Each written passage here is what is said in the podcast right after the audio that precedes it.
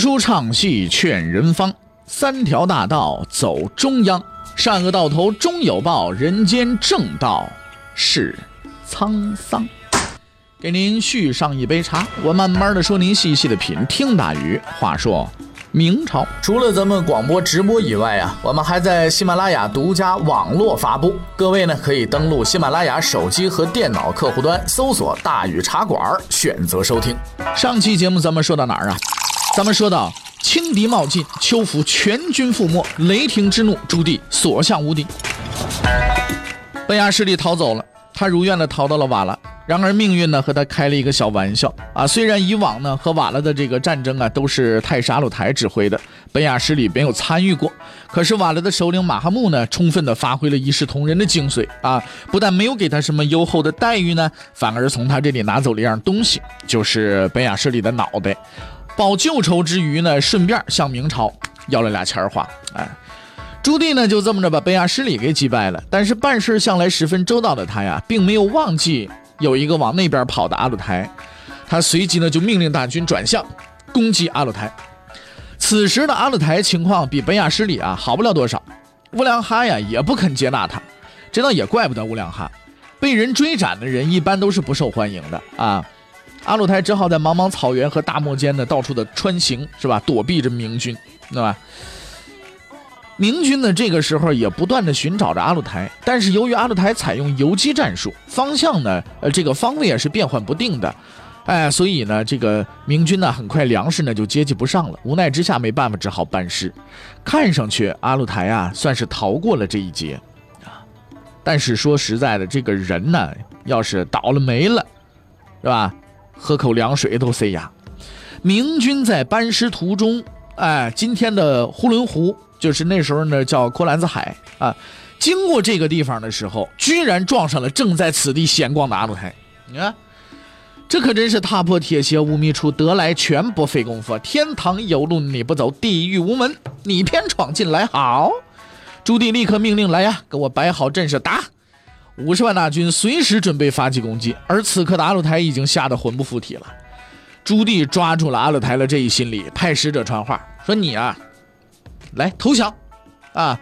你要不投降，后果自负。阿鲁台想投降啊，他很清楚明军的实力啊。如果真格的了，说强行的跟着就这么对抗，那就是死路一条啊。但是部下们却死不同意，双方争执不下，阿鲁台急得跳脚，你们不投降都得死这儿。但是又无计可施，在这种情况下呢，阿鲁台和部下们呢，达成了一个共识，那就是咱们就拖吧。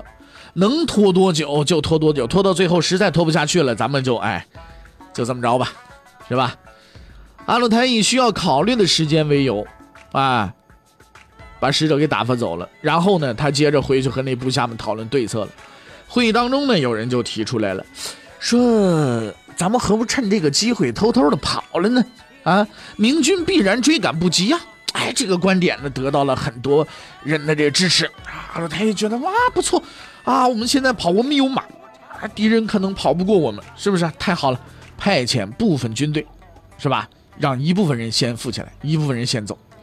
然而，就在他们调遣军队的时候，外边突然传来了巨大的喧哗声和马鸣声。阿鲁台立刻意识到，坏了，明军开始进攻了。然而，此刻的明军大营啊，也并没有接到发动总攻的命令。掌管中军的副将安远伯柳生啊，听到外边咋什么情况啊？干什么？怎么乱成这样啊？大为吃惊，马上出营查看。他惊奇地发现呢，有数千骑兵已经奔离营区，杀向敌军了。柳生一下子就恼了：什么人呢？啊，违反军纪，私自出战，这还了得？但是当他看清那支骑兵的帅气之后，立刻熄了火了。啊，为什么呢？因为那笔那一面旗帜是皇帝陛下的旗帜，这可了不得了！哎呀，柳生一想，我的天哪，万一出什么事这了不得，这不是闹着玩的！立刻命令大营士兵啊，不必列队了，赶紧赶紧跟跟跟上去，跟上快快点打！这一幕混乱的发起者正是朱棣。自从他派遣使者前往阿勒台军中之后，就一直注视对方的动向。而阿鲁台的缓兵之计，自然是瞒不过朱棣的眼睛的。你要知道，他自己就是搞阴谋诡计的行家里手啊。当年为了争取时间，还装过一把精神病，在这一方面，阿鲁台做他的学生都不够格，做他徒子徒孙的吧，还差不多。而当他发现敌军迟迟不做答复，阵型似乎有变化的时候，他敏锐地判断出要出事儿，敌军准备有所动作了。于是啊，是进攻还是逃跑呢，并不重要了，真正重要的是立刻抓住时机打。于是他顾不得通知后军了，便亲率数千骑兵猛冲对方大营啊。在他统帅之下，那骑兵，你想皇帝带头，那是不是表现的机会可来了，对不对？英勇无比，以一当十。带头冲锋的是皇帝，是吧？平时神龙见首不见尾，贵为天子的人，现在好家伙，跟普通士兵一样，扛着大刀往这冲，身先士卒，冲在前面，领导都做这样表率了，你这后边当兵的，你不跟着去拼命去，你还往后稍，你这。哎呀，那真疙瘩了！你是不想好了，对吧？跟着皇帝冲一把，那死了也值啊！榜样的力量是无穷的，在朱棣的鼓舞之下，那明军跟下山猛虎一般冲入敌阵，疯狂的砍杀蒙古士兵。朱棣更是亲自啊挥刀斩杀敌人。士兵们为了说让皇帝看着，哎，我表现的更好，自然的更加卖命了。经过这两三次的冲锋，阿鲁台军彻底就崩了溃了。阿鲁台是带头逃跑，而且逃跑效率很高，一下子窜着就上百里。他本以为安全了吧，可是明军在后边紧追不舍，一直跟在他屁股后边，就这么个追杀法。阿鲁台是精疲力竭呀，跑到了这个回曲金啊，实在是跑不动了，停下来休息喘口气儿吧。没等屁股坐热乎呢，明军来了，又是一顿猛卡。阿鲁台二话不说，扭头就跑，并最终以其极强的求生本能再次逃出升天。但他手底下。已经没仨瓜俩枣了。在获得全胜之后呢，朱棣班师回朝。经过这次打击，鞑靼的势力基本解体了，大汗被杀了，实力大大的削弱。阿勒台被明朝的军事打击搞得痛苦不堪，手忙脚乱，四处求援，但是没人援助。无奈之下，他在永乐八年冬天正式向明朝纳贡，哎，表示愿意顺服于明朝。那么此战过后啊，北方各蒙古部落无不心惊胆战，因为明朝的这次军事行动让他们认识到，这个邻居啊，不是随意就能得罪的哦。说打你这就打你，绝对不打折扣啊。朱棣的这次出征虽然没有能够完全的解决问题，但是也沉重的打击了敌对势力，为北方边界换来了一个长期和平的局面。达达战败的消息震惊了很多蒙古部落。他们没有想到，由黄金家族统领的蒙古本部居然如此的不堪一击，而在他们中间呢，有一个部落对这一结果十分的高兴。当然了，这个部落就是瓦剌。我们之前说过，瓦剌和鞑靼之间呢有很深的仇恨，估计呢也超过了说人民内部矛盾的这个范畴。在明军进攻的时候，瓦剌作为和鞑靼同一部落的这个同一种族的部落啊。不但不帮忙，还替明朝政府解决了贝亚失里这个祸害，在这样的功劳自然就得到了明政府的嘉奖。作为这场战争中的旁观者呢，瓦剌得到了许多利益。啊，鹬蚌相争，渔翁得利。然而呢，明朝政府想不到的是，不久之后，这位旁观者就变成了一个参与者了。瓦剌首领马哈木是一个比较有才能的统治者，他并不满足于自己那仨瓜俩枣的地盘，而自己最大的竞争对手阿鲁台已经被明军呢打成无业游民了。他所占据的东部蒙古呢，也变得极为空虚了。马哈木捡了个便宜，那就想占呢。他开始不断的蚕食西部蒙古的地盘，几年之间，瓦剌的实力开始急剧的膨胀，占领了很多地方。而此时，阿勒台呢，却缺兵少将，成了没娘的孩子，只能呢去向明朝政府哭诉：说你看，又欺负我们了，怎么办呀？可是每次得到的都是：好，知道了，你给我回去吧，我们会和他打招呼的啊。打招呼用毛线用啊，对吧？上学时候的经历告诉我们，打小报告的一般没什么好下场。阿勒台呢也不例外，他告状之后，境况不但没有改变，反而经常的挨揍，而且一次比一次狠，达达从此陷入了极端困顿的境地。应该说呢，阿鲁台落得如此的下场啊，不但是因为瓦剌的进攻，明朝政府的默许和支持也是其中一个因素。眼看着达达就要一蹶不振了，然而此时时局又出现了意想不到的变化，瓦剌变得过于强大了。不管瓦剌和达达有什么样的矛盾，但他们毕竟都是蒙古人，攘外必先安内也并不单单是汉族的传统。在打垮了鞑靼之后呢，瓦剌的马哈木也动起了统一蒙古、恢复元帝国的念头。哎，他立这个达里巴，就是黄金家族阿里不哥系啊，这么一个呃，算是嫡传的这个呃子孙吧。哎，这个达里巴为汗，而且呢还侵占了河力。明朝政府到这儿终于发现坏了，怎么坏了？这个原来这小弟儿，现在逐渐的已经变得。强大到自己都没有办法驾驭了，大有统一蒙古之势啊！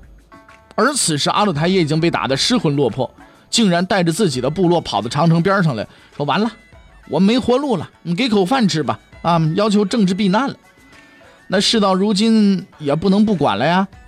明朝政府呢，就如同古往今来的所有政权一样，遵循着一条准则：没有永远的朋友，也没有永远的敌人，只有永远的利益。哎。昔日的朋友终于变成了敌人。明朝对瓦剌说了：“从哪儿来滚哪儿去。”瓦剌说：“不滚，不滚就打你，打你来吧，谁怕谁呀？啊，你瞅啥？瞅你咋地？是不是？这样打起来，不再废话，打起来了。”马哈木敢和明朝如此叫板，绝不是一时的冲动，那还是有点资本的。当时瓦剌所管辖的西蒙古啊，一直没有受到过明朝的正面打击，而在明朝攻击鞑靼的军事行动当中呢，趁机还捡了不少便宜。哎呦，这感觉自己腰杆硬了，是吧？耀武扬威起来了，就好像说一个小康之家突然中了几百万的彩票，你看，铺铺红毯嘛，啊，开开这个是不是啊？豪车嘛，摆摆排场嘛，比比富嘛。马哈木也明白，一旦和明朝撕破了脸，那真格就是动真格的了。但是马哈木啊不怕，为什么不怕？因为他也有自己的杀手锏，什么东西啊？骑兵。在当时啊，蒙古草原上最强大的骑兵部队已经不再是蒙古本部达的，而是瓦剌了。事实证明，蒙古也不愧啊，真的就是马上的民族。哎，生长在马上，血管里流着游牧民族的血液，即使不复当年之荣光，那也无愧于最优秀骑兵部队的称号。马哈木仔细观察了明朝和鞑靼的战争，敏锐地发现，明朝的骑兵啊，并不比鞑靼强，只是因为明军的势头大。哎，而鞑靼却出现了内部分裂，所以呢败了。完了，这马哈木一想，那我不能犯这样的错误啊！瓦剌将在我的统一指挥下诱敌深入，然后发动出其不意的攻击，一举歼灭明军，重现蒙古的辉煌。这个马哈木他也不是一个光会喊空口号的人啊。他已经准备了一个详尽的作战计划，并且预设了决战的地点。他相信，只要明军被引入这个圈套，他就一定能够取得战役的胜利。他几乎成功了。自从瓦剌表示说不服从这个明朝的调遣了，不肯回到西蒙古领地之后，朱棣下决心了。这颗钉子可得拔了，再不拔那就扎肉里了。自小以来，只有他抢别人东西，别人乖乖听他的话。他不去欺负别人，已经谢天谢地了。好家伙，现在有人过来敢欺负啊，那受得了吗？不教训一下，那绝对是不行的啊！永乐十二年二月，公元一四一四年，他再次的带领五十万大军远征。安定侯柳生啊，同这个随同出征，大军浩浩荡荡向瓦剌出发。朱棣呢，是一个十分有经验的将领。他很清楚自己的骑兵啊，并不能在和蒙古骑兵的直接对冲当中啊占到多少便宜。毕竟自己手下最精锐的骑兵还是人蒙古组成的这个朵颜三卫嘛，而这些人还是拿钱的雇佣兵。如今要到瓦剌的土地上和他们作战，那瓦剌骑兵必然会全力以赴，那个战斗力是很强大的。所以骑兵战斗力上的差异啊，不是一朝一夕可以解决的。你说我今天骑兵不行，我明天我就行了，没有这个是吧？你首先你得练，你首先你得有战马，对吧？全民作战的瓦剌也必然会充分利用这一战斗兵种上的优势，对吧？加上深入敌境，敌军必有埋伏，那怎么应对这些问题呢？朱棣也已经做好准备了。他演练了全新的阵型，并且带上了一支特殊的军队。他相信这支军队一定会给马哈木意想不到的打击。大军出发后，行军四个多月，一路扫荡瓦剌势力。但让朱棣吃惊的是，即便在深入瓦剌境内之后，他也没遇到过像样的抵抗。朱棣啊，和邱福不一样，他直觉告诉他，不对，这个事儿啊，后边一定有事儿。瓦剌军队正在某个地方等待着他进行一场决战。六月初三，明军前锋将领刘江到达康哈里海，无意之间发现了瓦剌军队，他立刻发动进攻，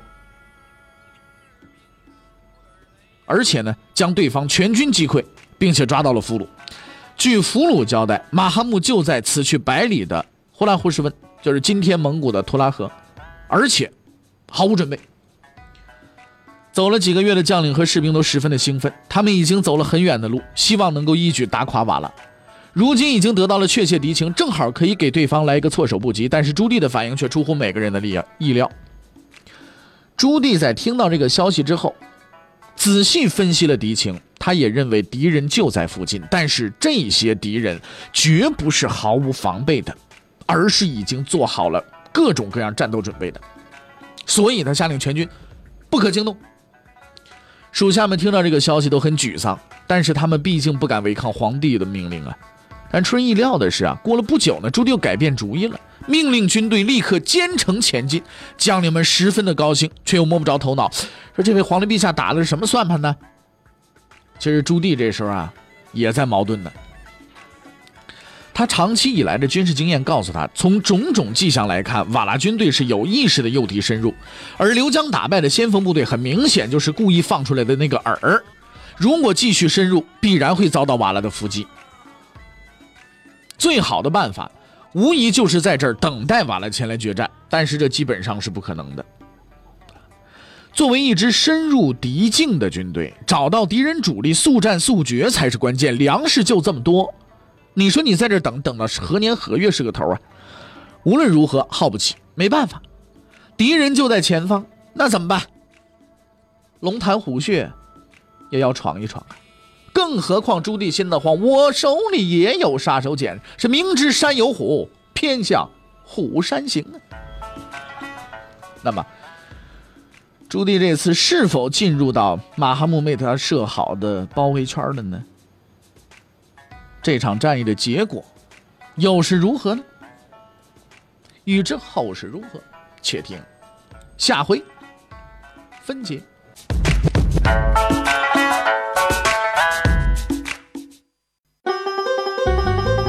各位，你想跟大禹交流吗？你想跟大禹辩论吗？你想给大禹指出错误吗？来微信吧，微信搜索订阅号。大禹茶馆，哎，就能实现了。记住啊，宇是宇宙的宇。